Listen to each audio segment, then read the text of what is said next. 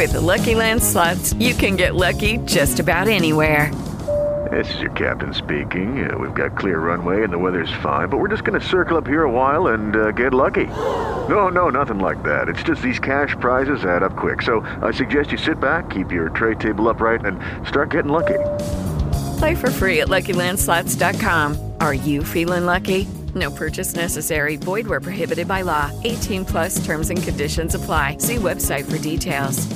Judy was boring. Hello. Then Judy discovered ChumbaCasino.com. It's my little escape. Now Judy's the life of the party. Oh, baby, Mama's bringing home the bacon. Whoa, take it easy, Judy. The Chumba life is for everybody. So go to ChumbaCasino.com and play over 100 casino style games. Join today and play for free for your chance to redeem some serious prizes.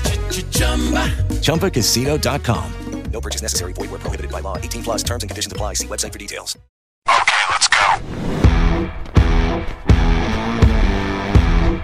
A las carreras. Un podcast de RCN Radio con Jorge Balaguera.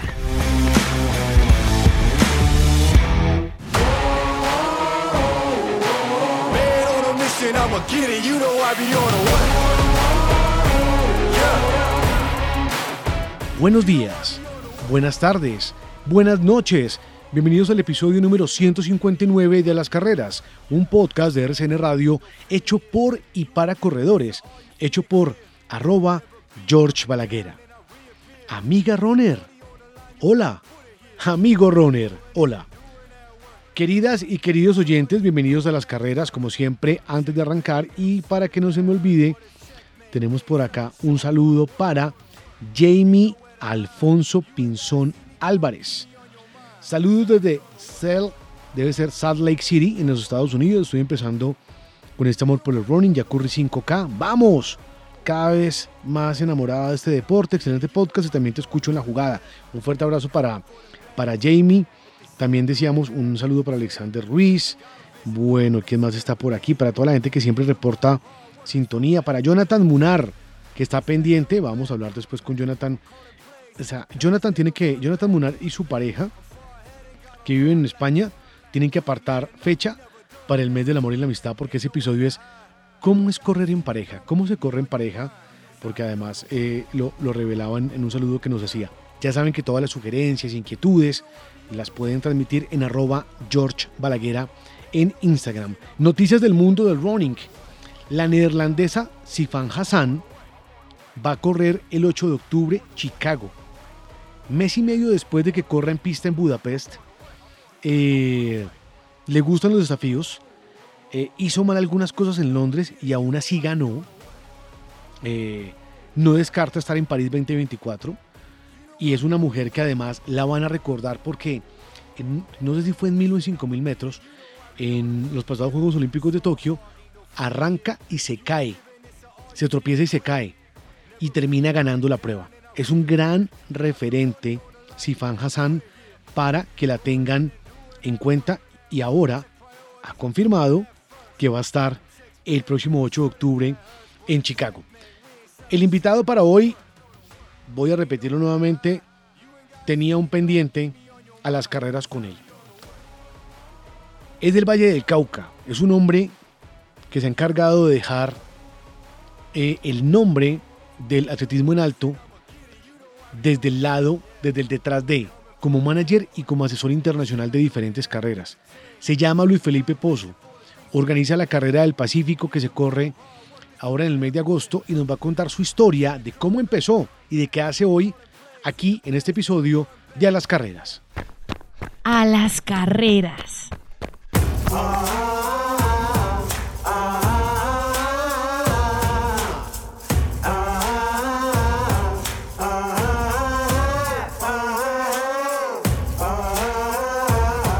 Imagínense tener la responsabilidad de ser el asesor general de la media maratón de Bogotá. Tener la responsabilidad también de llevar a muchos atletas fuera del país. Pero no solo llevar a atletas fuera del país, de traer a una cantidad de atletas a diferentes carreras del país. Nació en Buenaventura, estudió en Cali, nuestro invitado el día de hoy fue atleta, fue atleta, se va a estudiar a Estados Unidos a adelantar su carrera universitaria y leía en alguna crónica que por sugerencia del el tumaqueño Silvio Salazar, le dice, oiga, ¿y usted por qué no se vuelve empresario deportivo? Que así es común, pues digamos que en Europa y en Estados Unidos. Y así empezó. Su nombre es un gran referente para el atletismo en Colombia, y no solo en Colombia, porque aparte de ser manager de atletas, es asesor general de varias carreras en el mundo. Cuenta además con todo el reconocimiento de la hoy conocida como World Athletics, que era la IAF antes, que es la Asociación de las Federaciones de Atletismo del Mundo. Es todo un profesional, el nombre es un tipo muy fuerte, que retumba siempre, y es Luis Felipe Pozo, el invitado para este episodio de las carreras. Luis Felipe, ¿qué tal? Hola Jorge, eh, un saludo muy especial a, todo, a ti y a todos los oyentes de a las carreras. Oiga, estábamos demorados en invitarlo, Luis Felipe, hermano. ¿ah? ¿Por qué pasó? ¿Por, ¿Por qué nos abandonamos de esa manera, hermano? muchas gracias por la invitación. Muy contento de estar con ustedes. Claro que sí. Venga, usted arranca, o sea, usted se va a estudiar a Estados Unidos y ahí donde arranca toda, toda esta carrera. Bueno, yo, yo le cuento, la mayoría de los colombianos que llegan a Estados Unidos van buscando el sueño americano. Yo fui buscando el sueño olímpico. Yo corría, representar la Liga del Valle y mi entrenador Agustín Calle, quien fue medalla de plata en Juegos Panamericanos, nos vendió la idea de que todos podíamos ir a unos Juegos Olímpicos. Y yo me creí eso. Yo me leí todos los libros referentes de entrenamiento, de dieta, de los grandes campeones y dije, no, yo voy a ir a los Juegos Olímpicos. Y después de la secundaria eh, llegué a Nueva York con la idea de conseguir una beca. En esa época eh, los mejores atletas del mundo, eh, la mayoría estudiaban en universidades de Estados Unidos, incluyendo los africanos de la época, los keniatas, los tanzanios y los colombianos. Ya estaba Domingo Tibaduriza y su hermano Miguel en la Universidad de Reno, en Nevada. Y llegué a Nueva York buscando una beca y el otro día estaba pintando apartamentos. Ay, hermano. Y pinté cientos de apartamentos y casas. Eh, pero al poco tiempo de estar, digamos los tres meses, cuando ya había aprendido algo de inglés, eh, me hice voluntario del New York Road Runners Club. Eh, es el club que organiza eh, el Maratón de Nueva York y muchos otros eventos en, en el área metropolitana de la ciudad. Eh, allí empecé a ayudar. eh, bueno, mi trabajo en el, club era ser voluntario, o sea, repartir camisetas, repartir agua, hacer inscripciones, etcétera, etcétera. Pero empezaron a venir atletas latinos eh, referentes a las carreras de, de, de Nueva York. Y eh, yo, lógicamente, los, inmediatamente los hablaba con ellos y miraba a ver cómo les podía ayudar. Eh, y un día eh, vinieron atletas de, no sé, de Colombia, de, de Brasil, de, de México, y, y me di cuenta que necesitaban más ayuda de la que les podía prestar alguien allá. Y empecé a decirles, mira, si quieren se pueden quedar en mi casa y hay otras dos carreras o hay una carrera más eh, en, un- en dos o tres semanas. Se quedan en mi apartamento y yo los llevo y allá hay dos mil o tres mil dólares de premios. Yo creo que pueden ganar, son carreras fáciles. Y así empezamos a hacer eso hasta que un día invité a dos colombianos referentes de la época, Silvio Salazar y Pedro Elías Ortiz, a un, a un- en el verano del 87, el día hay una, hay una eh, del 88, perdón, eh, ahí eh, yo les puedo ayudar a que corran varias carreras y se pueden quedar en mi apartamento. Y del, de mi apartamento de Nueva York viajamos a las carreras. Y conseguí que varias carreras les pagaran unas los tiquetes, ot- otras solo el hotel y yo pagaba el resto.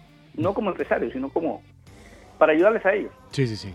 Y estando, estando en el apartamento un día Silvio Salazar me dijo, Felipe, yo estoy muy apenado con usted, porque veo que usted va al supermercado casi, casi que cada dos días, porque nosotros comemos mucho, y yo quiero pagarle a usted el 10% de lo que me estoy ganando, porque eh, yo tengo un italiano que me consigue las carreras en Europa y me cobra el 10%. Y le no, hermano, tranquilo, no se preocupe. Pero me quedé pensando en eso y a la próxima vez que vino un mexicano le dije, mira, yo estoy cobrando el 10%. Oh, ok, ok.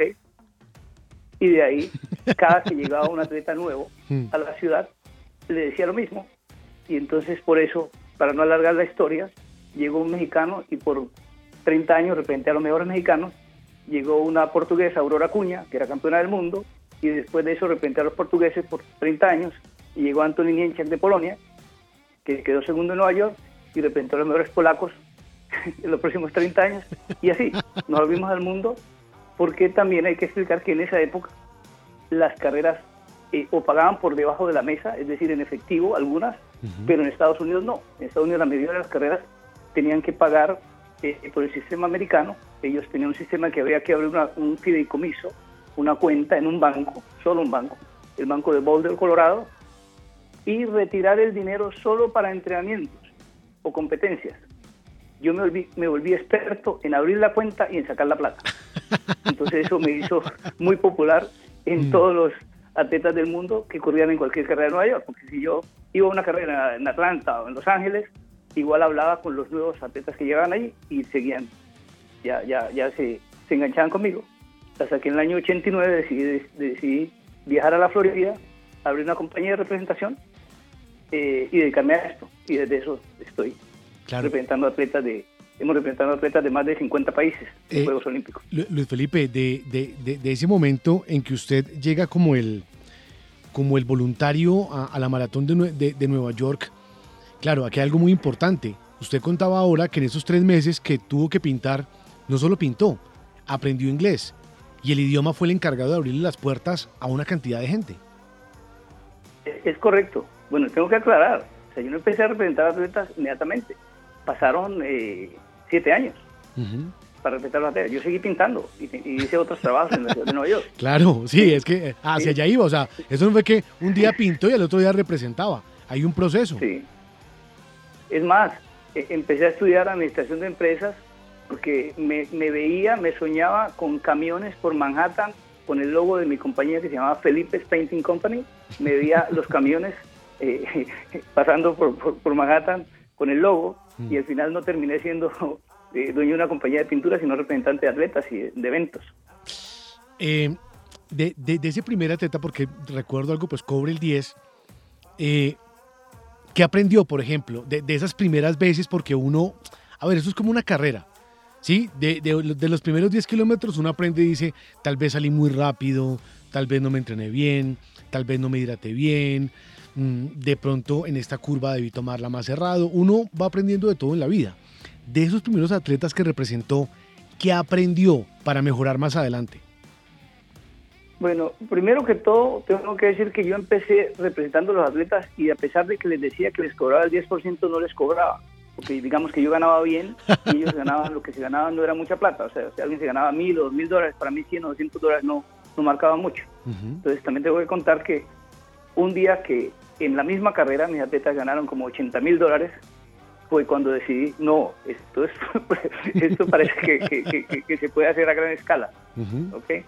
Pero aprendí mucho, aprendí primero que todo correr, porque para mí el invitar a los atletas a mi apartamento era solo para, digamos, sacar pecho con mis compañeros. Estoy entrenando con Silvio Salazar.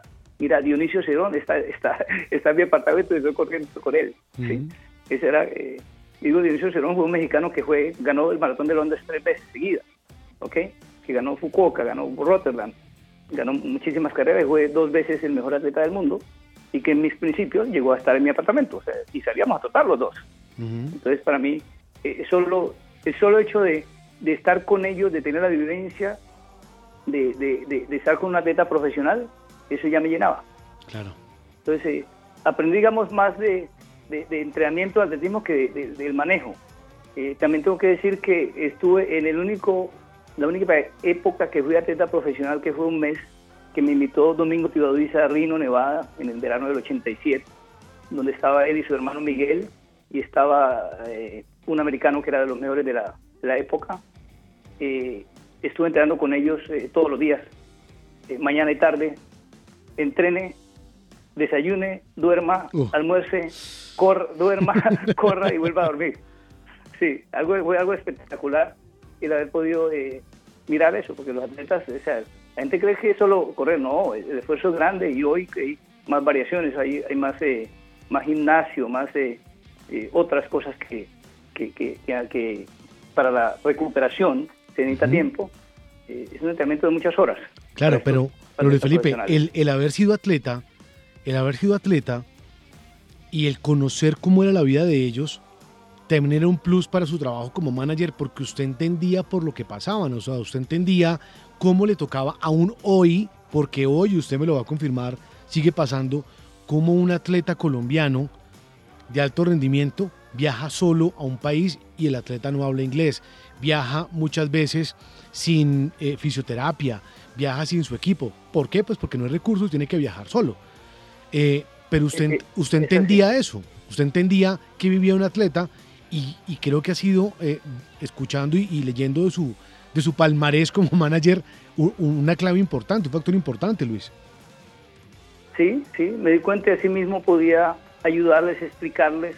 Eh, yo trataba, en principio iba a, a los eventos con, con, cuando estaba representando a los atletas, pero sí, la gran mayoría de atletas en el mundo de cualquier nivel no viajan con un grupo de trabajo como el que viaja Kipchoge. El Kipchoge viaja con el entrenador, con el fisio, con el manager, porque porque la organización con, paga por todo. Con eso. sus liebres, ah, con todo el mundo. Sí. Claro, sí, claro, es un equipo completo. Sí, sí, es un equipo completo. Mm. Que sería lo ideal, pero en realidad no, no, no es que todo el mundo tenga la posibilidad de eso. Para seguir el, el hilo a lo que había dicho Domingo, Domingo Teodesa en esa época me pasó la lista de carreras con sus contactos. En esa época, eh, eh, el número de, de, teléfono y del fax. Y ya no había, no había email todavía. Imagínese. Sí. Entonces, con eso fue que empecé a contactar a estas carreras para poder conseguir rogarles que invitaran a un colombiano que no lo conocía nadie uh -huh. en esa época. ¿Y cómo fue? O sea, ¿cómo fue? Buenas, mucho gusto. Soy Luis Felipe Pozo. Soy manager de atletas, pero además soy colombiano. ¿Cómo fue, cómo fue ese contacto? No, sí, básicamente yo les decía algo así. Yo creo que le podemos poner un poquito de color en inglés a su carrera. Tenemos unos atletas suramericanos que son muy buenos que necesitan una oportunidad de, de competir acá. Uh -huh. Y entonces le mandaba la hoja de vida de los atletas. Entonces ya había unos que habían corrido en, en, San Silvestre, habían corrido en Coamo, en Puerto Rico, en Milano, en Italia. Entonces era, era, más simple esos que tenían un palmarés. Era más difícil los que no habían corrido fuera de Colombia. Uh -huh. Pero igual, en los últimos más de 30 años, yo creo que le ha ayudado a todos, si no al 99.9% de los atletas de fondo en Colombia, a salir a correr por todo el mundo. Hacia allá iba. Usted arranca y obviamente ahora contaba que el primero fue un mexicano el que le dijo le cobro el 10%. Eh, como suele pasar, no solo con, con, deportistas o en su caso manager de atletas, sino con muchas personas, pues en Colombia no, no, no se dio su campo y no siento, no porque no lo apoyaran, sino porque pues su carrera se desarrolló en los Estados Unidos. Cuando ya empieza a tener reconocimiento fuera, ¿cómo fue llegar a Colombia siendo manager y empezar a representar atletas en el país? Bueno, yo regreso a Colombia siete años después de estar en Estados Unidos, donde había estado ilegal, ¿ok? Uh -huh. eh, llego siete años después, llegué un día viernes en la noche y hablé con alguien de la gente de atletismo y me dijeron, mira, hay un campeonato nacional en el estadio. Y lógicamente al otro día me madrugué para el estadio para reencontrarme con mi gente y ahí conocí a dos personajes.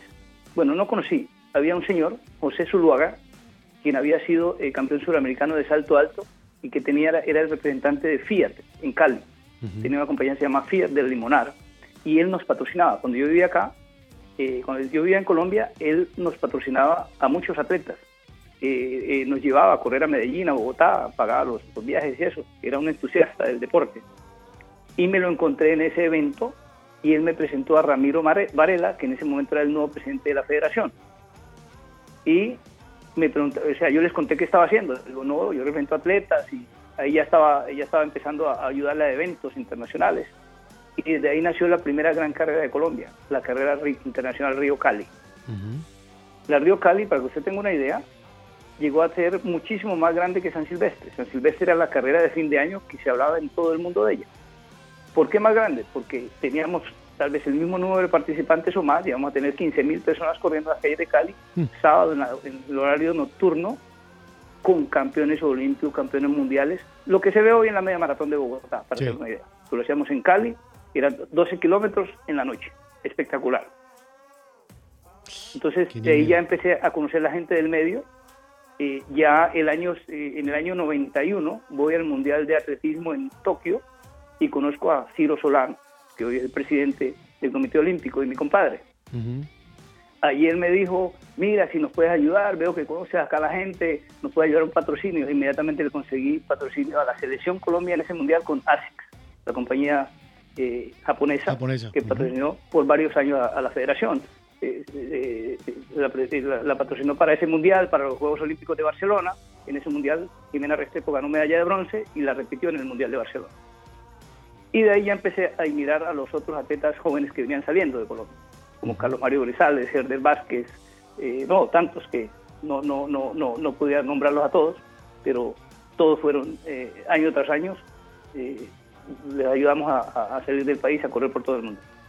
Vuelve usted entonces siete años después a Colombia, empieza a hacer este reconocimiento y entonces su vida empezó entre dónde? Entre la Florida y Cali. Ese era como los, los centros de operaciones de Luis Felipe Pozo Entertainment, ¿cómo era el nombre de la primera empresa? Eh, el, nombre de la de camiones. ese era Pozo Felipe's Painting, ese era Felipe's Painting. Felipe's Painting. bueno, cuando, ya tiene... Yo decido irme a la Florida en el año 89. eh, cuando decido, cuando eh, eh, se, realiza esta carrera, el New York City Waterfront Marathon, mis atletas se ganan como 80 mil dólares y yo digo, wow, esto puede ser interesante. Y miré que yo podía vivir, yo detestaba el frío, eh, la Florida era más barato vivir que Nueva York y me vine para la Florida en el año 89 y ahí fue donde fundé la nueva empresa que ya, hice, ya era Pozo International Promotion. Ok, entonces Pozo International Promotion. Esto ha sido un paso a paso, Luis Felipe, porque como, como lo ha contado, es un proceso de siete años en Estados Unidos, sin documentación legal, de pasar de pintar, aprender inglés, a representar, a venir creciendo. ¿En qué momento usted empieza a adquirir ese rol de asesor? Porque ya ese, ese rol de manager, obviamente, ya, ya lo identificamos cómo nació. Pero ¿cómo empieza a asesorar eh, las carreras? En este caso, por ejemplo, usted es el asesor de la media maratón de Bogotá, que perdónenme las demás carreras de todo el país, usted lo sabe, sé que hay muchas que van creciendo, pero es la más importante del país. Sumado obviamente a la maratón de Medellín, sumado a otras carreras que van creciendo, pero mm, siempre cuento esto, antes de, que, de que responda Luis, tuve la posibilidad de correr la media maratón de Guadalajara. Y cuando estaba allá, estaban apuntándole al sello oro. Entonces, cuando me preguntaban, fui como periodista y como pues atleta aficionado, ¿de dónde eres? Y yo, de, Bogotá. No, tú corres la media maratón de Bogotá, ese lloro. Y yo en ese momento decía, pues para mí la media maratón de Bogotá es normal. Para la gente de fuera que conoce, la media maratón de Bogotá es una carrera muy importante por todo lo que representa, por los sellos que tiene, por la gente. Y empiezo a entender obviamente esa relevancia y esa importancia que tiene fuera del país. Y usted ahora, por ejemplo, cumple ese rol que es muy importante. No solo trae los atletas internacionales, también Luis es asesor. ¿Cómo se convierte en asesor de estas carreras que sé que no es solo la media de Bogotá? Bueno, la primera carrera que asesoramos fue la media maratón de Coamo, este, de San Blas, en Coamo, Puerto Rico. Eh, en principio era solo para llevar atletas. Ellos me contrataban para llevar, en esa época llevamos, era, era igual, la mejor media maratón del mundo porque llevaba atletas de más de 20 países y conseguí el rol de ser el, el, coordinador de los atletas élite, pero llegando allá me doy cuenta que tiene muchas fallas, que hay muchas cosas para mejorar y empiezo a tomar de una vez, mira, yo creo que podemos cambiar eso, yo creo que ustedes deben mejorar esto y aquello. y por ahí empecé, luego fui a Japón, al maratón de Fukuoka, y, y, vi que eh, en esa época ellos le llamaban el World Marathon Championship, el campeonato del mundo de maratones. Era un maratón, pero que tenía el, lema era el campeonato el mundial de maratones, porque por muchos años los mejores atletas iban a fin de año a correr allá. Y vi que lo organizaban igual que los Juegos Olímpicos, es decir, muy cuadriculados. Eh, el agua cada 5 kilómetros, o sea. Y pedí una reunión con el director, el señor Mishima, y le dije, mire, en Estados Unidos hacemos las cosas muy diferentes. Yo le puedo ayudar a que ese evento sea mucho mejor y a usted no le cuesta nada. Me dice, ¿punto? ¿Cómo así? Le digo, sí. Mire, usted me dice qué presupuesto usted tiene y con ese presupuesto yo le ayudo a organizar algo mejor, le doy eh, ciertas eh, ideas y le traigo un grupo de mejores atletas de los que usted invitó ahora y más diverso. En esa época corrían solo africanos, la mayoría de los atletas que tenían africanos, lo uno que otro eh, de, de, Europa y, y eso, pero la gran mayoría eran africanos, como son el día de hoy en las carreras en las cuales nosotros no estamos. Tengo que aclarar. Sí, sí, lamentablemente. Y de ahí eso se volvió. De, eh, eh, de, Fukuoka llegué a Tokio, a Seúl, a Chonchon, a Beijing, a Sydney, eh, Buenos Aires, Johannesburgo, Lima y eventualmente todas las carreras en Colombia, porque en Colombia nosotros asesoramos desde su primer día la media maratón de Bogotá, o sea, desde antes que empezara, asesoramos la media maratón de Cali, de Juancho Correrón, desde, el día, desde, el día, que antes de que empezara, la Río Cali, lógicamente, la, la, media maratón de Bogotá, de Medellín, que hoy es maratón de Medellín, maratón de las Flores, estuvimos allí por muchos años, entonces hemos ayudado y colaborado para el crecimiento de, Claro. de nuestro deporte acá en el país. Es que, es que usted ha venido, usted ha venido, y le voy a hacer una analogía con su trabajo. Usted ha venido pintando las paredes de los eventos de running en Colombia y en el mundo. Usted ha venido de, de- de ese símil de cómo arrancó pintando paredes en Estados Unidos, ha venido dando un montón de, ni siquiera pinceladas, Luis, son brochazos porque, porque, y creo que usted también lo ha vivido luego de la pandemia, eh, el atletismo, tanto de élite como el running, que usted puede ver la gente en las calles, la cantidad de carreras que hay ahora en Colombia son impresionantes, unas bien organizadas, otras no, hay que decirlo, otras no, otras de manera muy irresponsable, no están bien señalizadas, eh, no hay cultura en algunas ciudades donde las hacen y no es hacer media maratón o 10K solo por hacerlo. Hay una gente que sí le mete la ficha y organiza muy bien y en eso tenemos que ser responsables desde este lado, desde el lado de, de- de un podcast como este que ya lleva cuatro años, yo siempre lo digo, o sea, si la gente paga 150 mil pesos por un, por un kit, espera recibir una camiseta de buena calidad, espera recibir muy buenas cosas. It is Ryan here, and I have a question for you. What do you do when you win? Like, are you a fist pumper? A woohooer, a hand clapper, a high fiver. I kind of like the high five, but if you want to hone in on those winning moves, check out Chumba Casino. At chumbacasino.com, choose from hundreds of social casino style games for your chance to redeem serious cash prizes. There are new game releases weekly, plus free daily bonuses. So don't wait. Start having the most fun ever at chumbacasino.com. No purchase necessary. VGW Group. Void were prohibited by law. See terms and conditions. 18 plus. no espera recibir eh, que no haya hidratación, porque eso sigue pasando en Colombia en un montón de carreras, sigue eh, mucho desorden, pero usted ha venido pintando esas paredes y edificando lo que representan hoy las carreras. Eh, yo sé que no puede revelar muchos secretos de, voy a ver si ya me lo aprendí, Pozo International Promotion, ¿sí? ¿Así es el nombre de la empresa? Así es. Listo, ya. Incorporated, yeah. Corporated Yeah. Yo sé que no puede revelar muchos secretos, pero mire, vamos a hablar. Usted sabe que las carreras es medio aliado de la media maratón de Bogotá, que es el próximo 30 de julio. ¿Cómo es su labor? Contemos un poco la labor, por ejemplo. Ya no- nos revela un poco el rol de asesor. ¿Cómo, ¿Cómo es el detrás de para atraer los atletas? ¿Cómo funciona eso? Eh, al principio, para atraer a los atletas no era fácil porque Colombia no se conocía, porque era a la altura de Bogotá, eh, porque cuando traíamos a Cali era solo mil metros, Bogotá era 2.600 metros, eh, una distancia más larga que era media maratón. Pero poco a poco eh, hemos ido ganando la confianza de los atletas. Y recuerde que la media maratón de Bogotá llegó a ser la única media maratón en el mundo con sello de platino del World Athletics. Entonces, ya alguien que sepa que una carrera tiene sello de World Athletics sabe que es una carrera bien organizada, sabe una- que es una carrera que le van a cumplir, que le van a pagar, sabe que, que es un evento eh, 1A, entonces ya, ya no, no hay esa dificultad en el pasado. Dificultad económica, con la pandemia nos tocó a todos y, y las cosas se han eh, puesto más difíciles, pero eso ha pasado en muchos eventos en el mundo. Pero hoy, hoy ya los deportistas saben que, o sea, no hay que venderles Bogotá, hay que negociar con ellos, que es diferente.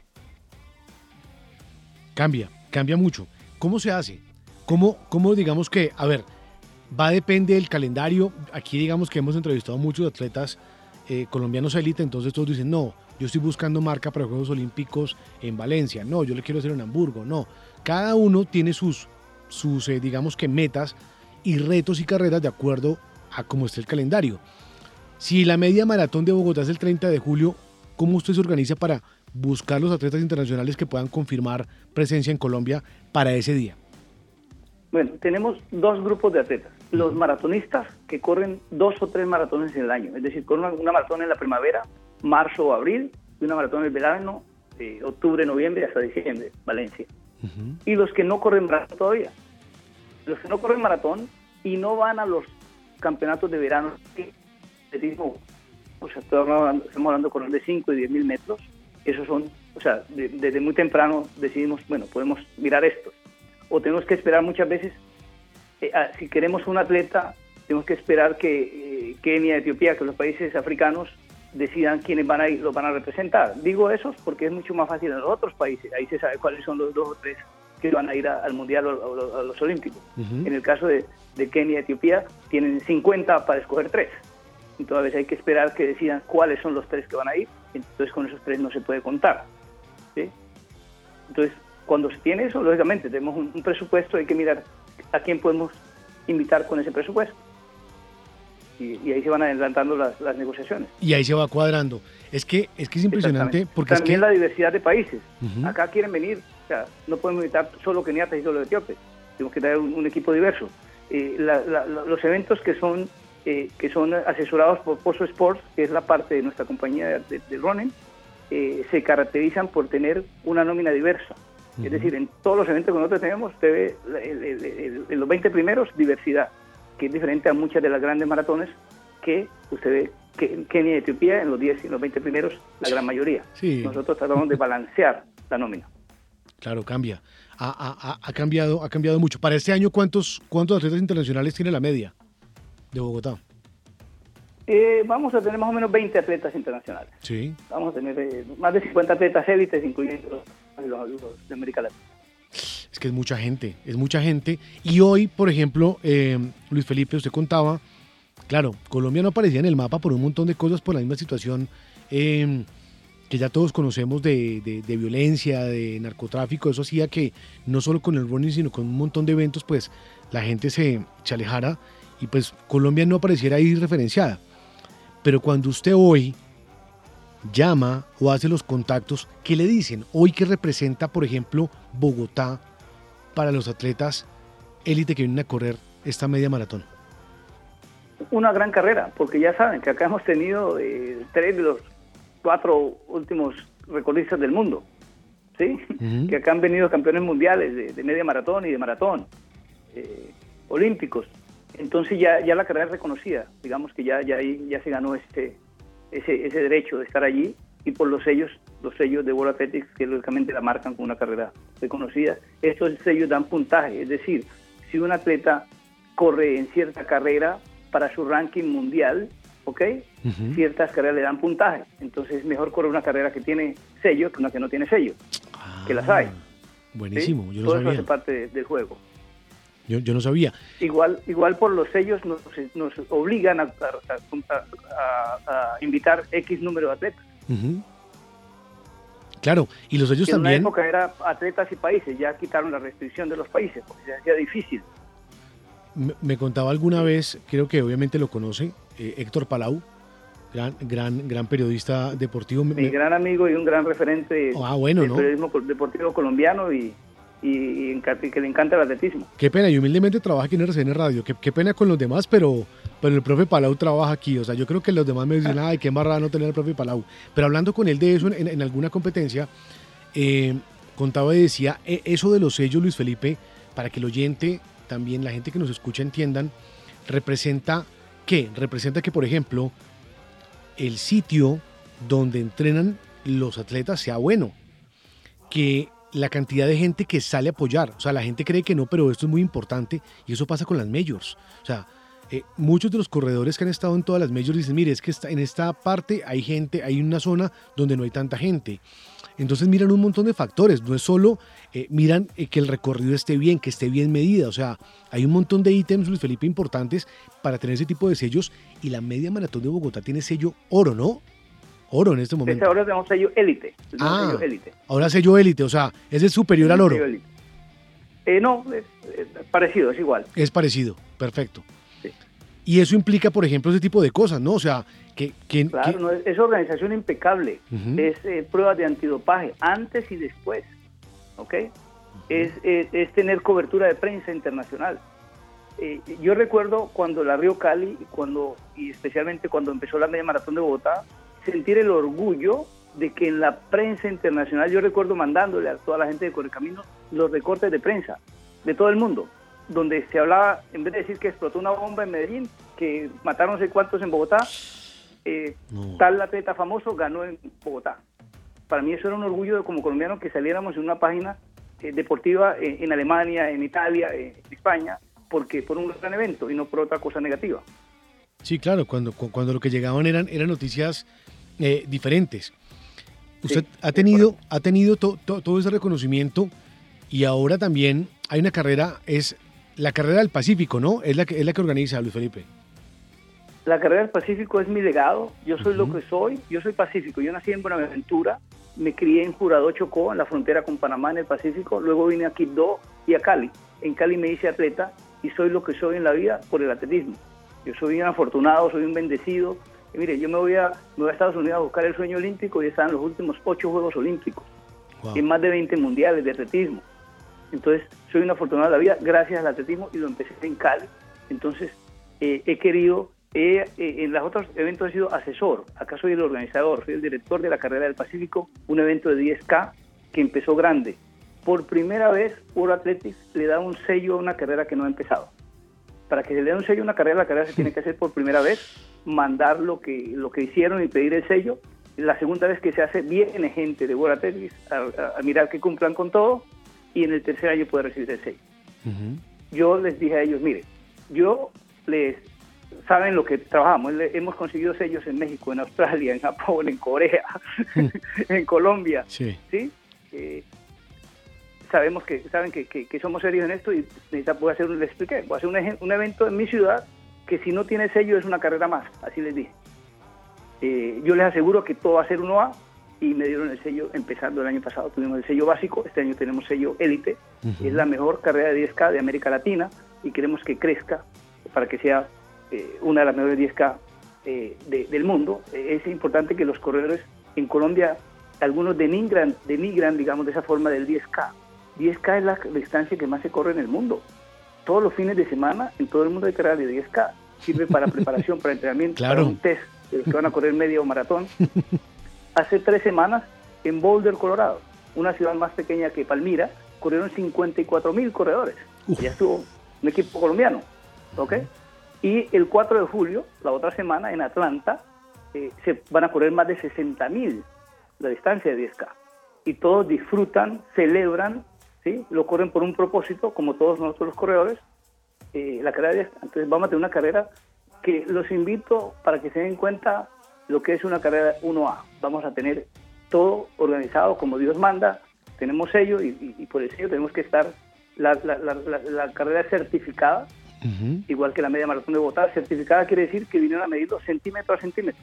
Usted no va a correr 9.7 ni 10.2, sino 10K exactos. Exactos. Eh, Luis Felipe, estaba viendo aquí en la Entonces- página, a- 20 de agosto, la carrera del Pacífico. Eh, ¿Cuánta gente esperan? ¿Cu- ¿Cuánta gente máximo se puede inscribir? 5.000, es el cupo limitado para 5.000 participantes. ¿Todavía hay está- cupos? Se está llenando, así que corran, corran a inscribirse porque no se quedan por fuera. Literal, corran a inscribirse. O sea, todavía hay cupos. Estaba viendo Todavía elevación, 1023 metros, porque también es importante. Sa- ¿Sabe qué me parece genial? Usted apenas entra, encuentra lo más importante, que es la fecha, el lugar, cuántos días faltan para la carrera, la altimetría, el reconocimiento, pues porque claro, mucha gente, eh, le voy a poner un ejemplo, hay gente que de pronto quiere correr la media maratón eh, de Medellín, pues de la maratón, que es el 3 de septiembre, pues los 21K. Entonces dice, ah, yo en agosto puedo correr 10K. Y esto está organizado de la siguiente manera y creo que se va a empezar a institucionalizar. Y es julio, media maratón de Bogotá. Agosto, los 10K de la carrera del Pacífico. Eh, septiembre, la maratón de Medellín. Y ya los corredores, Luis, empiezan a organizar su año y tiquetes y estadía y todo de esa manera. Es bueno que digamos que cada mes tenga una carrera así. Eh, le voy a revelar algo. Cuando arrancamos este podcast con Nicolás Serna, eh, alguna vez tuvimos, pues teníamos episodios de 15 minutos, 20 minutos. Eh, alguna vez hicimos uno de una hora, hora y cuarto, y volvimos a tener un episodio de 30 minutos. Y entonces, recuerdo que en esa época eh, no nos escribían tanto como ahora, pero sí nos escribieron como tres personas y decían, ¿por qué tan corto? Entonces nosotros les decíamos, ¿por qué? No, es que los- yo los escucho corriendo el fin de semana. Y más o menos lo que dice, lo que dice Luis Felipe ahora, la mayoría de corredores sábado, un domingo hacen 10 kilómetros. Es lo mínimo que hacen. Y entonces empezamos a identificar que los podcasts o los episodios debían durar en promedio de 45 a 50 o una hora, que es el tiempo promedio en que la gente corre 10 kilómetros. Y es una muy buena distancia, Luis, es una muy buena distancia. Además, em, muy bien, muy bien organizada. Quería preguntarle, eh, antes de que se me vaya, está, están las Six Majors, están esas seis grandes maratones del mundo. Pero empieza uno a escuchar y empieza uno a ver cómo otras ciudades empiezan a crecer mucho. es el caso de Valencia en España, llamada la ciudad del running. No sé si de pronto con su experiencia tenga otra, usted ahí como que diga, mire, esta otra puede, podría eh, ingresar. ¿Usted cree que esos seis se puede ampliar? Le tengo noticias. Ay, no, bueno, bueno, adelante. Antes de terminar con la carrera del Pacífico, Sí. quiero que sepan que no solo vienen a Cali y a correr, sino a vivir la alegría de los caleños. Tenemos música del Pacífico en todo el recorrido y un concierto de música del Pacífico al final de la carrera, Ah, Qué entre bueno, hermano, qué bueno. ¿ok? Vo- Voy a ver, Bueno, no, no, mire, no, no, no me comprometo, no me comprometo, pero voy a ver si de pronto alcanzo, porque es que yo ya corro media maratón de Bogotá y corro este año media maratón de Medellín. Entonces voy a ver si alcanzo. le, le queda perfecto en la mitad. Voy a, Permítame, le cuento algo antes de seguir con los medios. El año pasado hicimos el análisis de dónde vino la gente a correr. Eh, la mayoría de la gente de afuera vinieron del eje cafetero, muchísimo, Sí. de los que no de fuera de Cali. Y la ciudad grande que menos participantes trajo es Medellín con cuatro. Y yo dije, pues, pucha, ¿qué pasó? No nos quieren los paisas.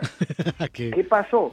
Y es porque el año pasado era una semana antes Ah, no, claro. de la, de la, de la, de, de- de la- eh, o antes o después, ya se me olvidó, pero era una semana antes o después.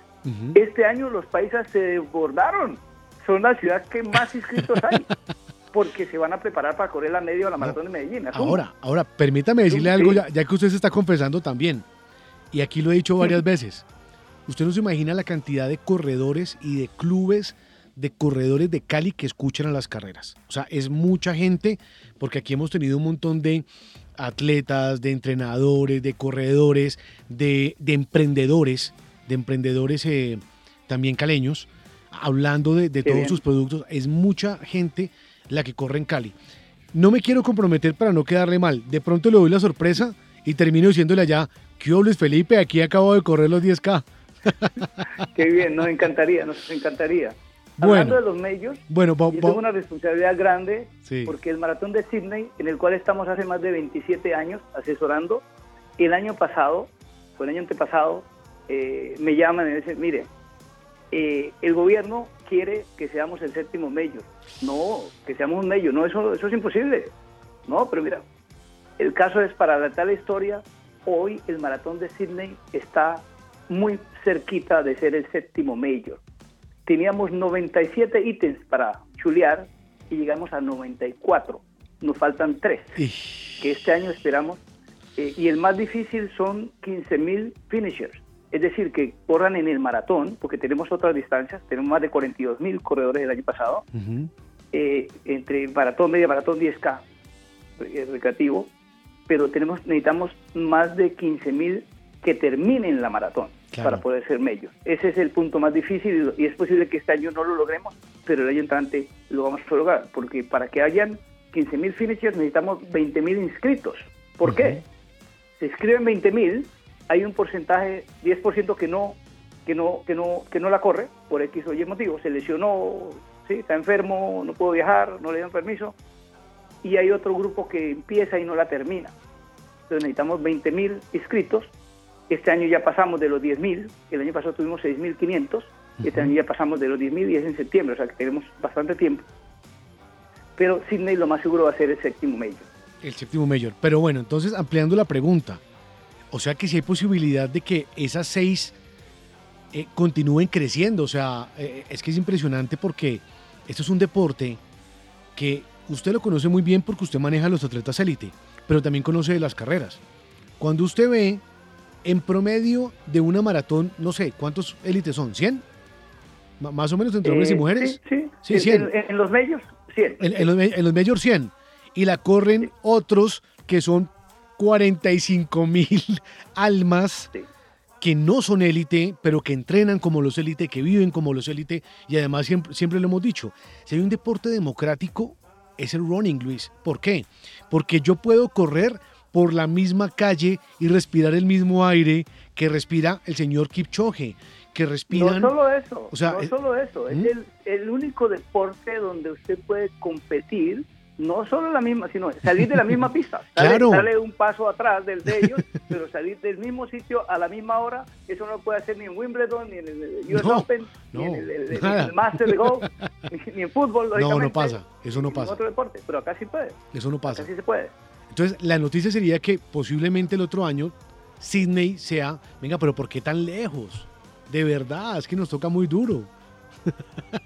Bueno, yo, yo le voy a asegurar, le voy a asegurar porque estamos en la organización, asesoramos el evento que Sydney va a ser el próximo medio en el año 2025. O sea, en Para 2024 vamos a llegar a, a tener los más de 15 mil finishers y de ahí eh, esperamos recibir el, el- el sello. Hay apoyo total del gobierno nacional, del gobierno local, de la, de la- del ministro de Turismo.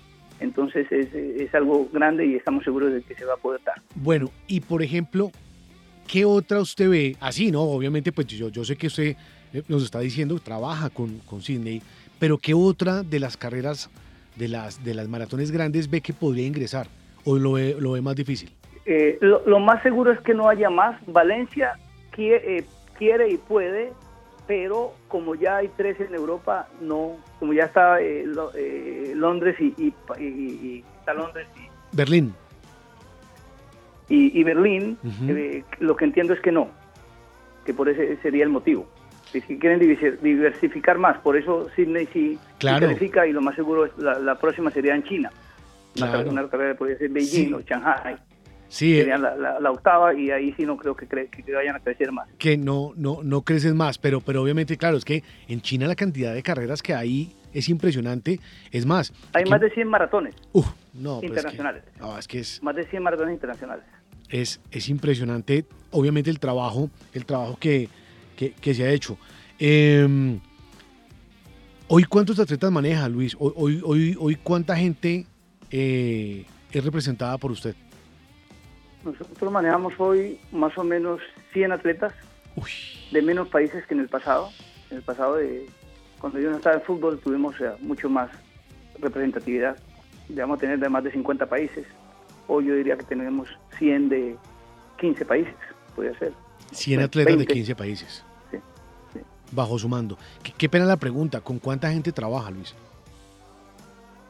Eh, no, somos un poco. Tenemos gente, o sea, en los países donde, donde tenemos eventos, eh, tenemos gente que trabaja con nosotros y, y donde tenemos los atletas, especialmente tenemos gente en Kenia, en Etiopía, en Eritrea, ¿sí? que es la- el mayor grupo hoy, por el, por el, por el, el mismo medio que son nuestros más referentes.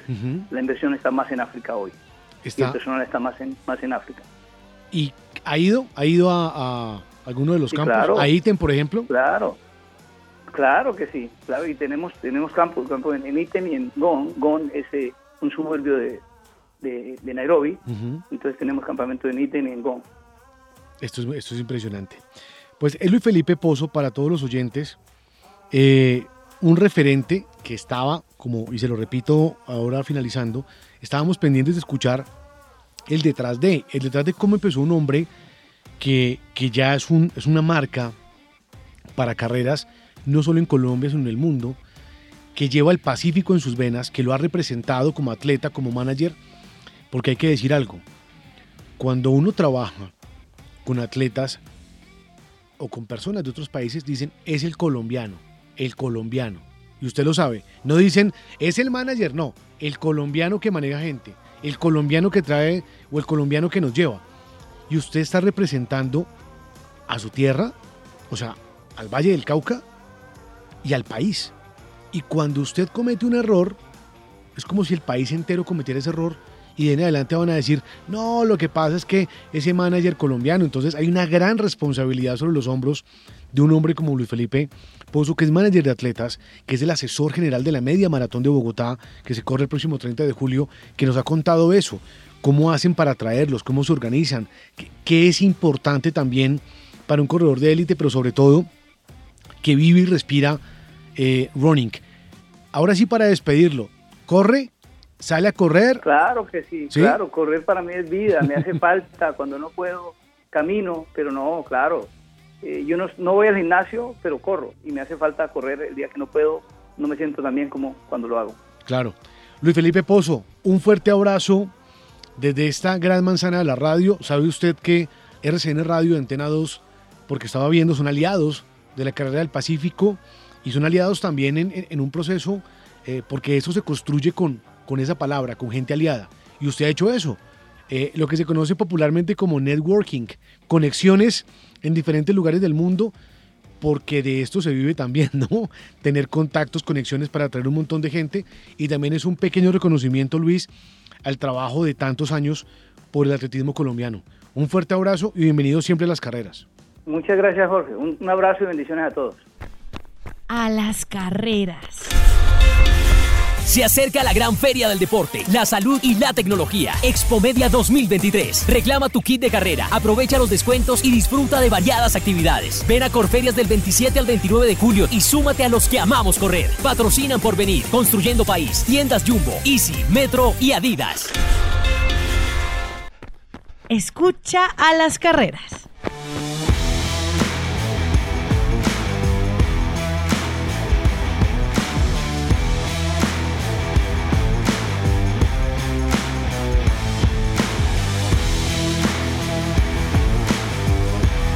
Hasta aquí llega el episodio número 159 de A las Carreras. No olviden suscribirse, no olviden calificarnos. Estamos en todas las plataformas o hacer comentarios en arroba George Balaguera. Algunos me han escrito, los tengo ahí pendientes. Estamos pendientes también porque hay, digamos que otros invitados que eh, había cuadrado. Entonces ahí están pendientes. Ustedes tranquilos que ya llegará eh, su momento. Ánimo para quienes están preparando para la media maratón de Bogotá. Eh, ahí nos vamos a ver, ahí nos vamos a encontrar. Si es posible, nos vamos a abrazar, nos vamos a conocer, vamos a chocar la mano en esta media maratón de Bogotá el próximo 30 de julio. Siempre nos despedimos con una frase, pero antes de la frase quiero recordarles que en la producción sonora estuvo en este episodio Wendy Benavides. Y la frase de hoy es la siguiente. Correr me recuerda que estoy vivo. No lo olviden, a correr. A las carreras.